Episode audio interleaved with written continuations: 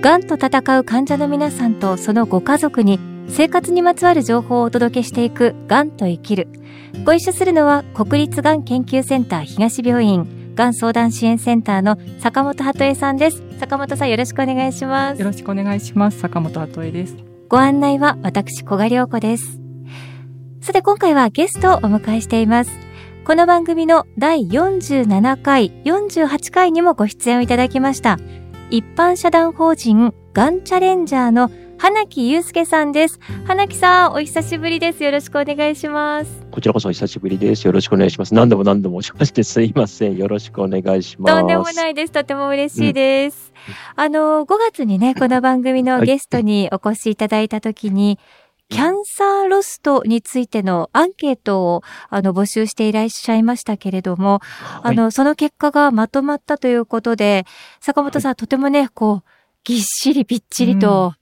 とても丁寧なね、アンケート結果、うん、私たちも拝見しておりますが、はい、あの、花木さん、そもそもそのキャンサーロストというのはどういうものなのかを改めてご説明いただけますか？はい。そうですね。これは、あの、キャンサーギフトというですね、えまあ、癌によって得られたものだったりとか、得られた人脈みたいな、まあ、意味で使われている言葉があると思うんですけれども、はい、そのまあキャンサーギフトとちょっとまあ対になるような言葉で、まあ、あの一般社団法人がんチャレンジャーがまあ造語として今提唱している用語がまあキャンサーロストになるんですけれども、もともとは私自身もですね、まあ、自分ががんに罹患したことによって、やはりその失われていたキャリアの機会だったりとか、まあそういったものをずっと数年間抱え続けていく中で、そなかなかこう、それが乗り越えられるっていうところに至らない、どうしても心にトゲが刺さってるような、なんかかさぶたがいつまでも治らないような感覚っていうのが残っていてですね、まあ、もしかしたら同じように、まあ、一旦その病気としては経過観察であるとか、治療が順調にできていたとしても、うん、そういった心の部分で乗り越えられてないところってみんな結構持ってるんじゃないかなっていう、まあ、仮説をもとに、そういうのって皆さんいかがですか？っていうことで、今回507名の方にご協力をいただいて、はい、アンケートを取ることができて、まあ、そのご報告をさせていただければなというふうに思っています。はいあの、アンケートの結果、私も拝見したんですけれども、非常に、はい、あの、興味深い内容のものが多かったです。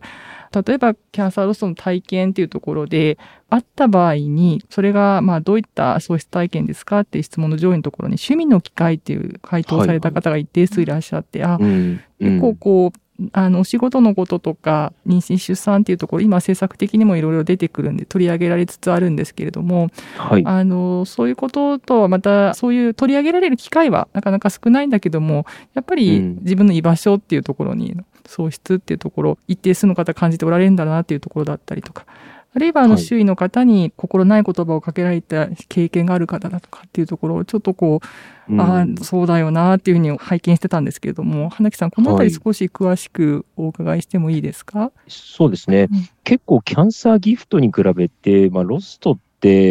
どちらかというと、こう、まあ、あって当たり前というんでしょうかね。今までもやっぱり病気になれば当然何かしら失ったりとか、できなくなってくることってあるよねっていう中でも、やっぱりそれにめげずにというか、逆境に負けずにくじけずにいろいろなものを掴んでる人が結構クローズアップされてるような、うん、まあ、そういう印象があったんですけれども、当然なんかそのロストっていうところもそんなさらっと綺麗に なっちゃったんだからしょうがないよねって片付けられるものばかりではないですし、うん、あとはやはりその5年生存率をはじめやっぱりこう治療がまあやはりこう日進月歩でどんどんね、成果を出していけばいくほど、それだけやっぱりその後の人生というのが長くなって、よりこう、良い形で我々も生活ができるようになっているからこそ、逆にやっぱりそれに対してだけど、こういった部分がやっぱりなかなか戻せないっていうもどかしさっていうのは皆さん、結構抱えてるんじゃないかというふうに思っていてですね、まあ実際調べた結果でも、キャンサーロスと喪失再建お持ちですか？っていう質問に対して、やはり8割近くの方が持ってると。で、その中でも、まあ、仕事だったりとか、まあ、出産、妊娠の機会、あとは趣味の機会、で、社内での出世だったりとか、あと、結構それ形に見えない自信とか、うん、あとは自己肯定感だったりとか、やる気だったりとか、そういったものが失われたことによって、結果として、まあ、いろいろとこう、例えば外に今までいろいろ出てたんだけれども、そういった外に出るのも億劫になったりとか、人に会うのが嫌になってしまってっていうような、ま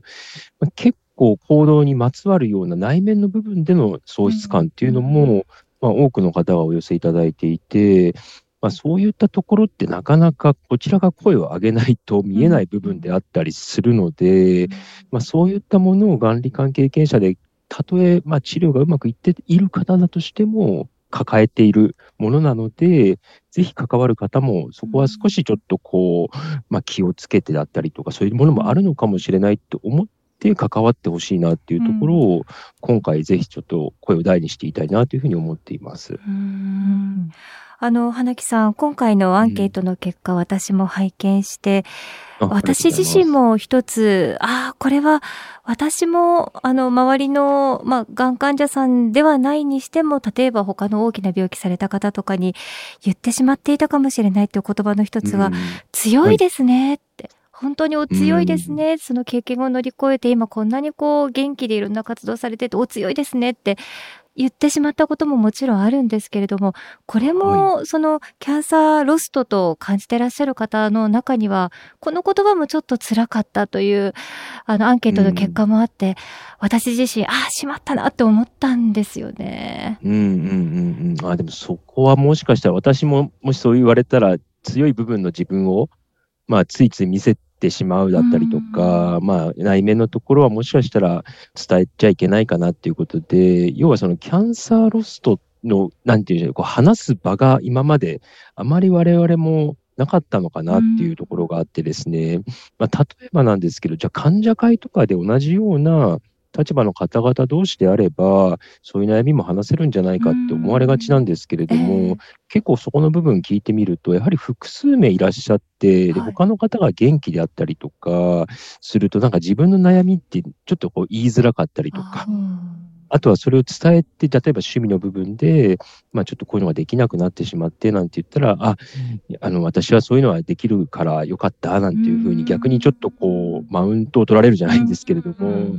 そういうふうに逆にこう比較されてしまって、かえってちょっと、じゃあだったらそこまで言われるなら行かなければよかったっていう、要はその自分の状況に対して共感をしてほしいっていう、なかなかそういった場っていうのは意外と、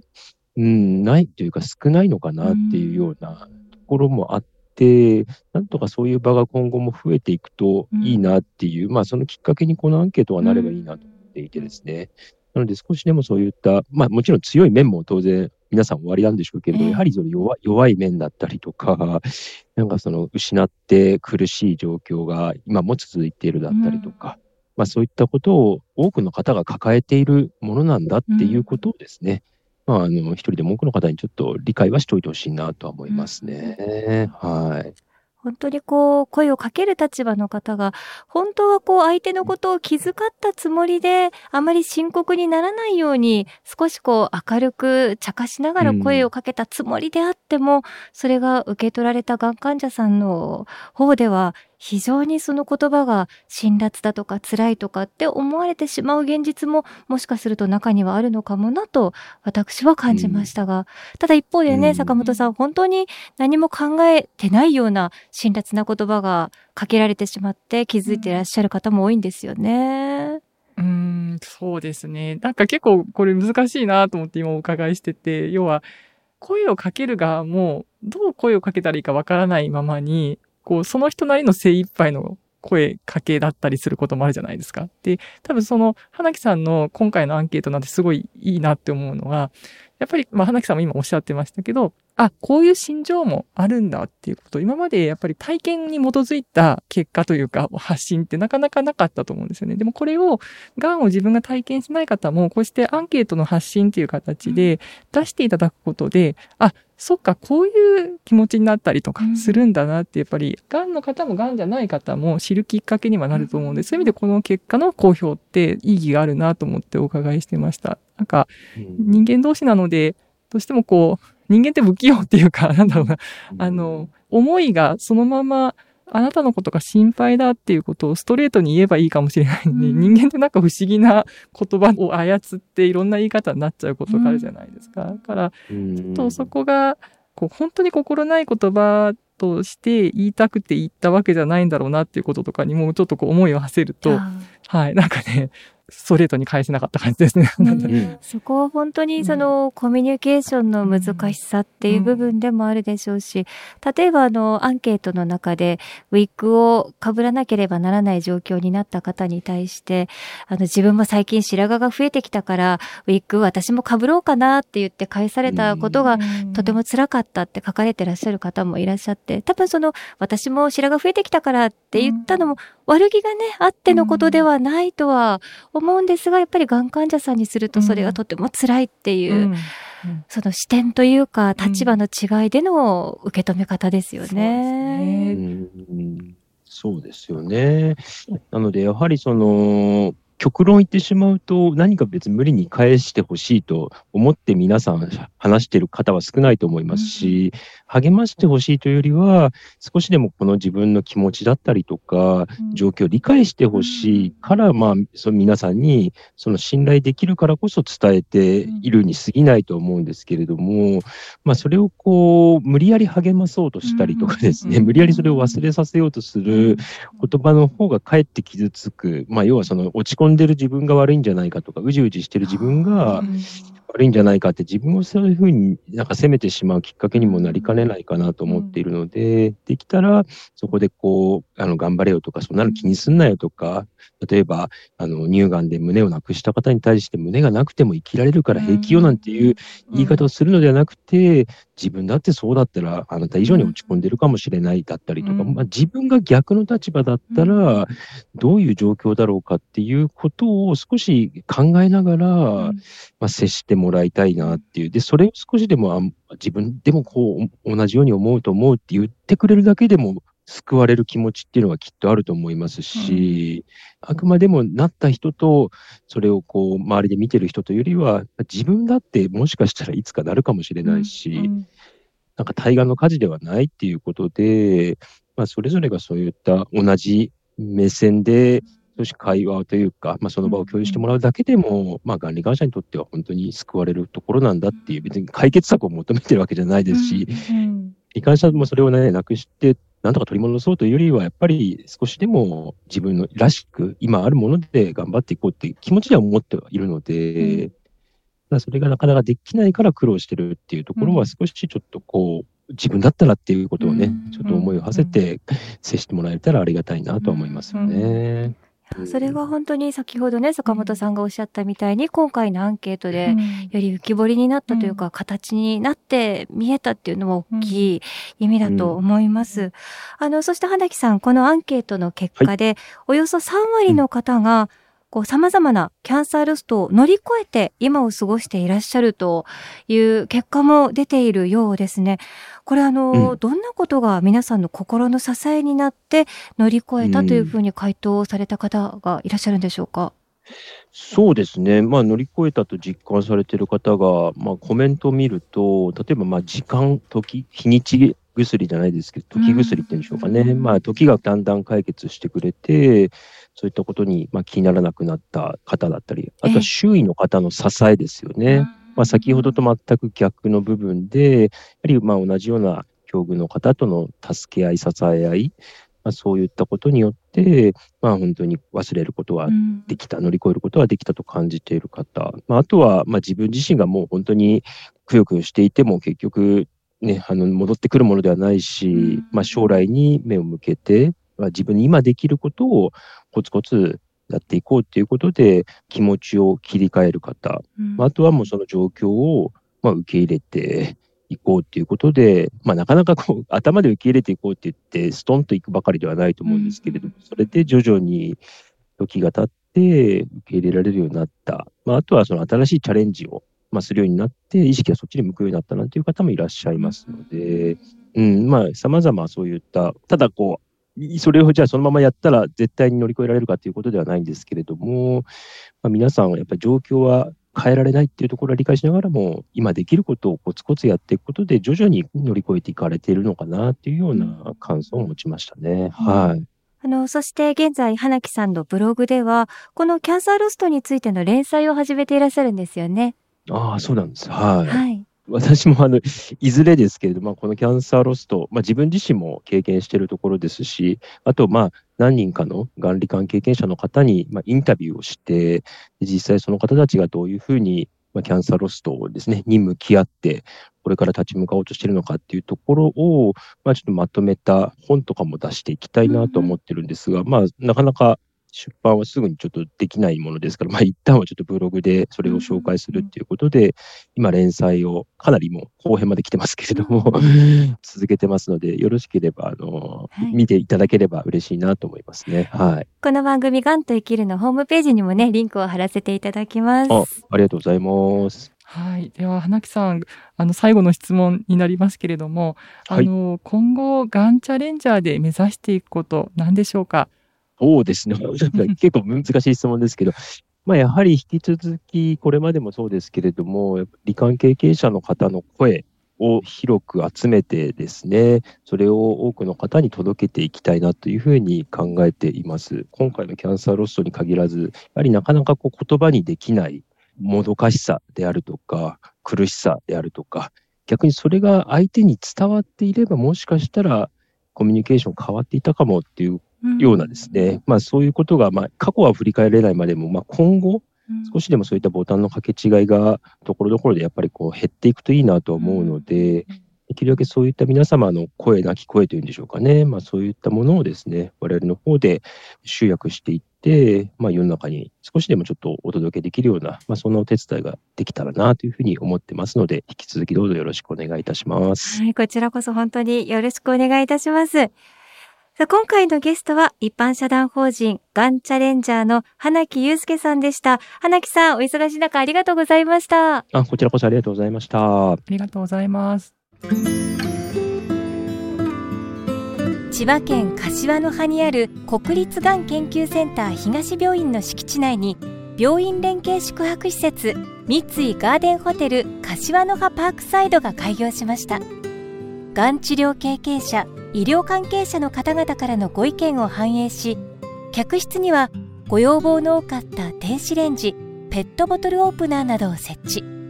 浴室洗面台入り口には治療中の筋力低下に備えて椅子をご用意しました。館内は24時間ケアスタッフが常駐し国立がん研究センター東病院と連携しながらご宿泊時の急な体調変化をサポートします。またそれぞれの方の体調に合わせたお食事を提供するレストランをはじめ木のぬくもりが感じられくつろげる空間で安心して治療に専念できるよう皆様をお迎えいたします。詳しくは三井ガーデンホテル柏の葉パークサイド公式ホームページをご覧ください。